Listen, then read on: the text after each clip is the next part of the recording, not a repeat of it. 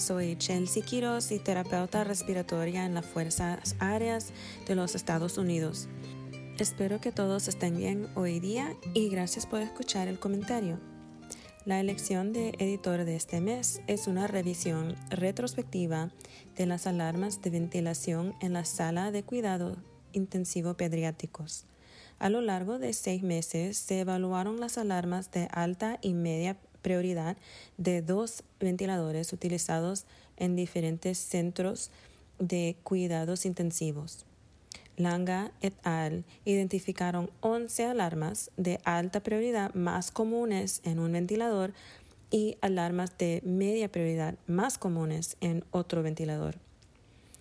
En promedio, 22.5 alarmas ocurrieron por día. Scott ofrece comentarios sobre la importancia de la configuración de alarmas, preocupaciones sobre la fatiga de alarmas y la necesidad de investigaciones dirigidas a la gestión de alarmas para maximizar la seguridad de los pacientes. Urner y sus colaboradores realizaron un análisis secundario de sujetos sometidos para ultrasonido diafragmático y ellos aplicaron técnicas de aprendizaje automático a datos clínicos para estratificar el riesgo de atrofia diafragmática del sujeto. Bueno, los datos de 191 sujetos que representaron 761 días de estudio no arrojaron una buena predictiva de atrofia diafragmática. Sin embargo, una sola medición de la fracción de engrosamiento diafragmático a las 48 horas de iniciar la ventilación fue un buen predictor del riesgo. Ilti y Sascha opinan que los datos grandes y las aplicaciones técnicas son solo tan buenos como la información ingresadas. Nos hacen recordar que hay que tener en cuenta la brecha entre la fisiología y los datos grandes. Dianti y otros compararon la medición de la relación espacio muerto y volumen de marea con la estimación de espacio muerto y volumen de marea en sujetos con el síndrome de dificultad respiratoria aguda. También evaluaron las medidas de predicción de los cambios de presión de conducción durante la remoción extracorpórea de dióxido de carbono. La concordancia entre espacio muerto y volumen de marea medida y estimada fue baja, con más de la mitad del error secundario a diferencias en la producción de dióxido de carbón.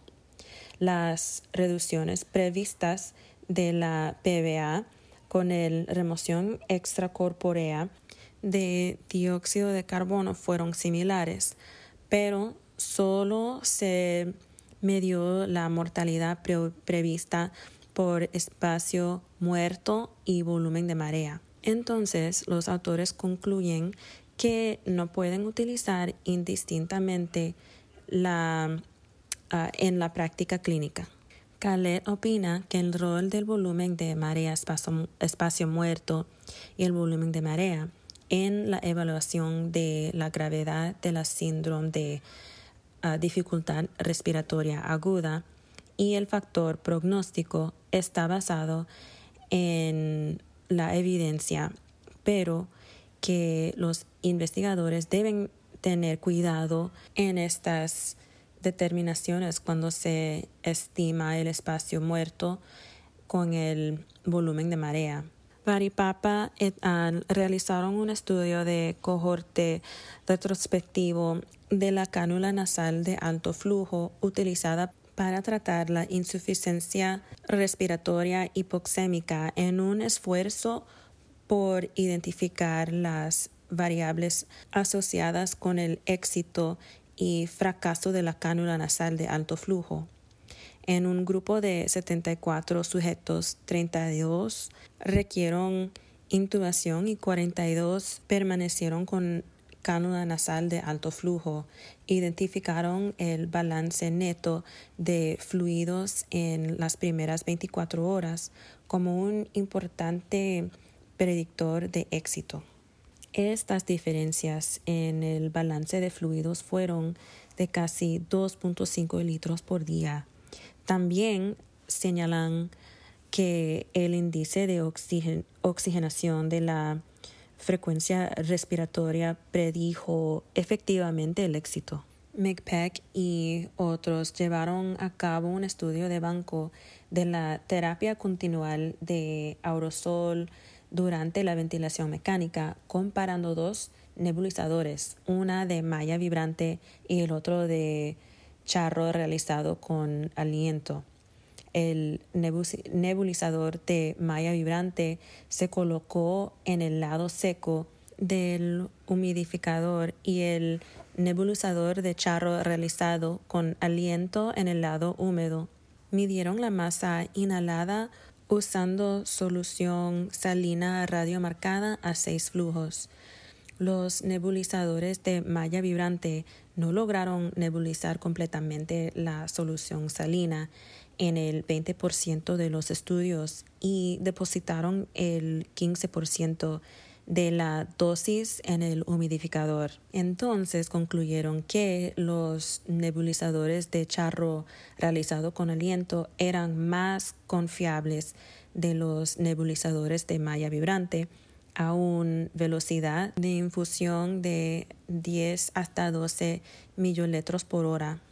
Krasinkiewicz y sus colegas realizaron una revisión retrospectiva de la tabla de pacientes pediátricos con ventilación mecánica de un solo centro durante 12 meses para evaluar las prácticas de preparación para la extubación y las barreras a la extubación en individuos que pasaron una pantalla de, um, donde demostraron que estaban listos para la extubación. De 427 sujetos, 69% fueron sometidos a una prueba de preparación antes de la extubación las razones más comunes del retrasado de extubación fueron los procedimientos planificados y eso fue 29%. El estado neurológico fue 23% y la ausencia de fuga alrededor del tubo endotraqueal fue 18%. Bueno, llegaron a la conclusión de que las variaciones de las prácticas de preparación para la extubación podían provocar demoras importantes en la liberación de ventilador. Peterson et al. evaluaron un protocolo de cánula nasal de alto flujo impulsado por terapeuta respiratorio en la sala de cuidado intensivo pediátricos. La cánula nasal de alto flujo se inició y todo de acuerdo con una herramienta de puntaje validada. La adherencia al protocolo fue más de 80% a lo largo de cuatro meses. La duración de la cánula nasal de alto flujo disminuyó en mediodía, mientras que la sala de cuidados intensivos pediátricos y la estancia hospitalaria disminuyeron en mediodía y un día respectivamente. Sugieren que un protocolo de cánula nasal de alto flujo dirigido por terapeuta respiratoria es seguro y efectivo. Dugal et al. evaluaron la implementación de un protocolo para el, manejo de síndrome de dificultad respiratoria aguda ah, usando un diseño antes y después. Los cambios después protocolo incluyeron una reducción de la presión maceta y del volumen de marea y disminución del volumen de marea más de 10 mililitros por kilogramas de más de la mitad. encontraron que el protocolo resultó en una mejor supervivencia. Pinede y sus colegas evaluaron la resistencia expiratoria de la válvula en ventiladores del Centro de, de Cuidados Intensivos en un modelo de banco. Midieron el caudal y la presión y inmediatamente antes de la válvula de exhalación para determinar la resistencia. Aunque se identificaron algunas diferencias en la resistencia, el impacto clínico eh, de, de estos pequeños cambios sigue siendo poco claro. Fusina y sus colaboradores compararon la asociación de la ventilación minuto corregida y el espacio muerto, volumen de marea y la relación ventilatoria sobre la mortalidad en síndrome de dificultad respiratoria aguda. El ventilación minuto corregida se refiere a un PaCO2 normal de 40 milímetros de mercurio y tiene la ventaja de una determinación simple de comparación con otras variables. Se estudiaron retrospectivamente 187 sujetos con síndrome de dificultad respiratoria aguda de COVID-19 y se encontró que la ventilación minuto corregida se asoció de manera independiente con la mortalidad hospitalaria.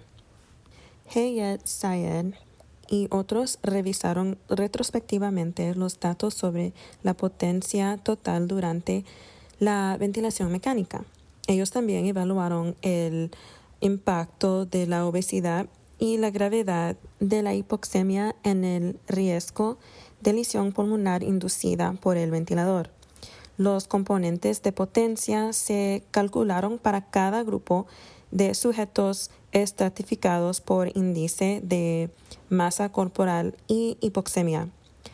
Concluyeron que el entendimiento de la contribución de la mecánica pulmonar y de la pared torácica es esencial para manejar el riesgo de lesión pulmonar inducida por el ventilador. Kutcher et al. evaluaron la implementación de un protocolo de asma en la sala de cuidados pediátricos mediante de un diseño de estudio de antes y después. La variable principal de eficacia fue la reducción del tiempo con albuterol continuo. Después de la implementación del protocolo, la, tasa de adherencia fue de solo el 41% y no hubo cambios de la duración continua del albuterol ni en la estancia hospitalaria. En un subgrupo de sujetos en adherencia al protocolo, se redujo el uso de albuterol, la existencia en la sala de cuidados de pediátricos y la asistencia hospitalaria en el hospital. Matlock et al. implementaron un protocolo de mejoramiento de calidad para el destete de soporte respiratorio no invasivo de neonatos. El resultado principal fue el momento de ah, retirar el apoyo. En una muestra de 89 sujetos, la implementación del protocolo demostró destete acelerado del soporte respiratorio y reducciones en la pérdida del crecimiento y en la velocidad de crecimiento. Concluyeron que en esta población de neonatos de 30 hasta 34 semanas de gestación, el destete podría facilitarse, pero impactar en la velocidad de crecimiento. Arnold y otros evaluaron el uso de medicamentos inhalados en fumadores con espirometría normal. En un análisis retrospectivo, clasificaron a los sujetos Gold 0 según el uso de medicación inhalada desde la ausencia de medicamentos hasta broncodilatores duales con un corticosteroid inhalado.